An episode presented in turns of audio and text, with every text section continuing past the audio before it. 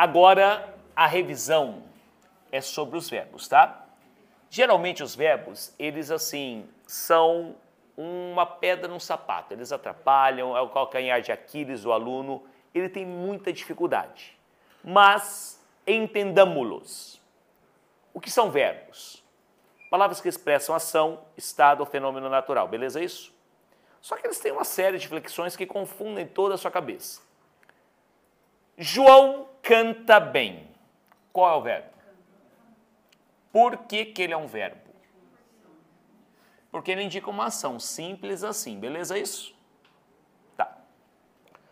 Os verbos, antes de todas as suas flexões, eles possuem as chamadas formas nominais. Nessas formas nominais, eles serão invariáveis, beleza? Quais são as formas nominais? Infinitivo, gerúndio e particípio. Qual seria o infinitivo desse verbo? Cantar. E quando eu digo cantar, é da primeira, segunda ou terceira conjugação? Primeira. Terminados em er da segunda e terminados em i da terceira. Qual seria o gerúndio do verbo? Cantando. Cantando. E qual seria o particípio? Até aqui está tranquilo? Algumas lendas. Professor, é verdade que na redação eu não posso usar gerúndio? Mentira. Pode usar sim. O que você não pode é incorrer em um vício de linguagem chamado de gerundismo, que é a repetição constante do gerúndio ou utilizar o verbo no auxiliar no futuro junto ao gerúndio. Vamos estar levando, vamos estar fazendo, beleza? Em relação aos particípios, precisamos ter cuidado, porque geralmente ele termina em ado e ido. Só que existem verbos que possuem particípios irregulares. Por exemplo, particípio de fazer, feito, de abrir, aberto, de pôr. E existem outros verbos que possuem particípios irregulares. E alguns verbos também possuem duplo particípio. Eles possuirão um particípio regular e outro irregular. Por exemplo, quais são os particípios do verbo anexar? Anexado e anexo de imprimir. Imprimido, impresso e vários outros verbos, por exemplo, enxugar, enxugado, enxuto, benzido, bento. Quando utilizar um e quando utilizar o outro? Depende dos verbos auxiliares. Se forem ter e haver os particípios regulares, beleza? Se forem ser e estar os irregulares. Exemplo: Eu havia anexo as cópias ou havia anexado as cópias? Eu havia anexado. E as cópias foram? Beleza isso? Nós havíamos impresso as cópias ou nós havíamos imprimido? Escutei nada. E as cópias foram? Beleza isso? Isso em relação às formas nominais. Até aqui está tranquilo? Tá. Agora nós vamos flexionar os verbos. Primeiro, eu tenho que saber que existem três modos verbais: indicativo, subjuntivo e imperativo. Beleza isso? O que, que o modo indicativo ele expressa? Uma ação real. Algo que acontece, aconteceu, acontecerá. Quando eu digo João canta, qual é o tempo verbal? Presente, que é uma ação atual, beleza isso? Agora vamos aos pretéritos. Aqui o aluno tem dificuldade. Pretérito perfeito, imperfeito e mais que perfeito. Você vai pensar assim: pretérito perfeito é uma vez só. Imperfeito, mais de uma vez. Vamos lá? Como que fica o verbo cantar em uma vez só? João cantou. No imperfeito, mais de uma vez cantava. Então, olha a diferença. Quando eu digo ele cantou uma vez só, pretérito perfeito. Cantava mais de uma vez. E por que, que o pretérito ele é chamado de mais que perfeito? Passado do passado, ou seja, ele é mais passado que o perfeito. É duplamente passado, é aquele diferente. Aqui fica João cantara. E para você entender bem esse tempo verbal, é melhor você utilizar a forma composta relativa a ele. João cantara seria o mesmo de eu dizer que João tinha cantado. Agora vejam comigo. Tinha é passado? É ou não é? Cantado é passado? Duplamente passado, é o que expressa o mais que perfeito. Futuro do presente é uma ação que acontecerá. Como fica o verbo cantar aqui? João? Hã? Cantará. Futuro do pretérito é uma ação que aconteceria. João? Cantaria. Tá mais tranquila a revisão? Não é muito mais fácil entender aqui? O que, que o modo subjuntivo ele expressa? Ele expressa uma incerteza, uma probabilidade ou ainda um desejo, beleza isso? São três tempos verbais: presente, pretérito imperfeito e futuro. Fundamental aqui é utilizar as conjunções na hora da conjugação. Que no presente, se no pretérito imperfeito e quando ou se no futuro. Vamos lá. No presente, o verbo cantar. Que João cante. No pretérito imperfeito, se João cantasse. No futuro, quando João cantar. É assim a distribuição dos tempos verbais.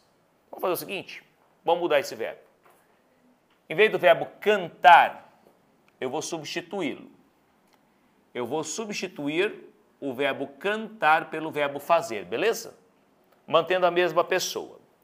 Se em vez de cantar fosse fazer, aqui ficaria como? João faz bem. João faz. No pretérito perfeito, uma ação acabada, João fez. No imperfeito, mais de uma vez, João fazia. No pretérito mais que perfeito, duplamente passada, João? Como que é, Rafa? Fizera. No futuro do presente, João, verbo fazer, João? Não escutei nada. Fará. No futuro do pretérito, uma ação que aconteceria, João?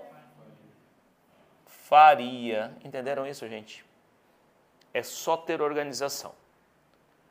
No presente do subjuntivo, que João, verbo fazer, que João faça. No pretérito imperfeito, se João fizesse. E no futuro, quando João fizer. Pronto, gente. Se vez de João, se fosse nós aqui, quando nós. Escutei nada. Se nós. Quando nós. É, desculpe, que nós Pronto. Você se localiza no tempo, no espaço. Beleza? Vamos lá. Os alunos resolverão as provas. Resolverão é uma ação real ou probabilidade? Escutei nada. É indicativo ou subjuntivo? Resolverão é presente, futuro ou passado? Futuro do presente ou do pretérito? Escutei nada. Se fosse futuro do pretérito, os alunos? Escutei nada. Resolveriam. Tá vendo, gente, como é fácil? Como é tranquilo isso? Estão entendendo na moral? Então vamos lá.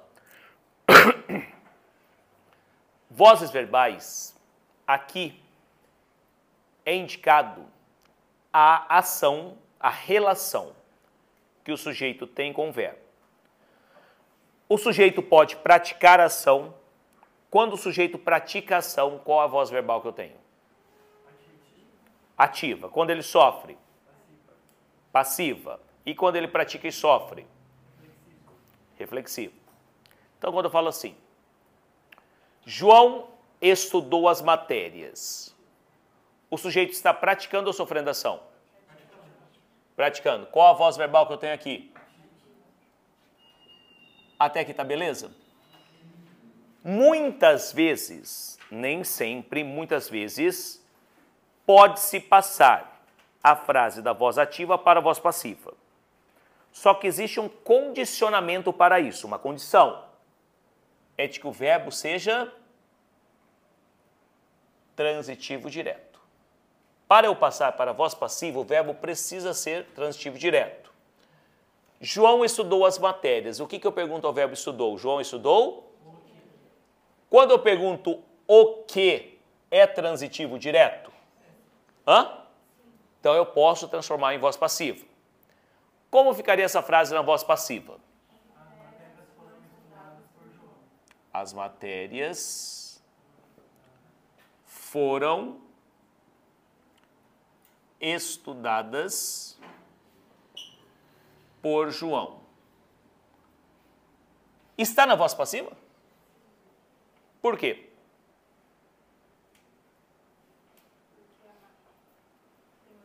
Olha o nome. Não, não é porque tem agente da passiva, não. Por que, que é voz passiva? Porque o sujeito sofre ação. Está na voz passiva porque eu tenho o sujeito paciente, beleza isso? Então aqui, ó, eu falei que está na voz passiva. E existem dois tipos de voz passiva: analítica e sintética. Essa daqui está na voz passiva analítica. Professor Ali, como você sabe que é voz passiva analítica?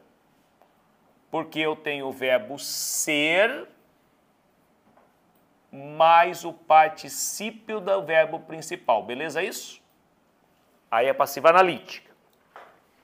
E existe também a voz passiva sintética. Na voz passiva sintética encontra-se a partícula passivadora se. Como fica essa frase na voz passiva sintética? Vamos, sem dormir, vamos. Quase isso. Eu tenho que manter o mesmo sujeito paciente.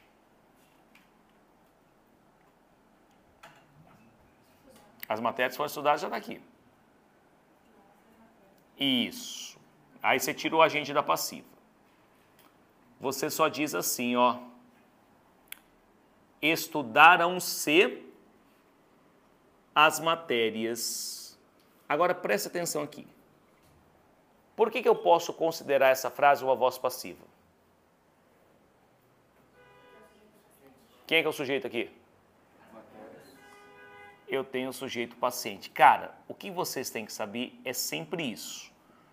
O mesmo sujeito, o mesmo sujeito aqui, vai ser aqui, é o mesmo sujeito, é o mesmo sujeito. A diferença é que essa é voz passiva, por que, que é voz passiva? Porque tem o sujeito paciente. E a voz passiva sintética.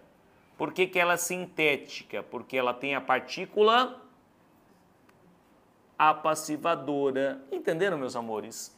E é por isso que o verbo, o verbo, sempre concorda com o sujeito. Quando eu digo estudaram-se as matérias, é o mesmo de eu dizer que as matérias foram. Beleza isso? Tá? E quando eu digo assim, ó,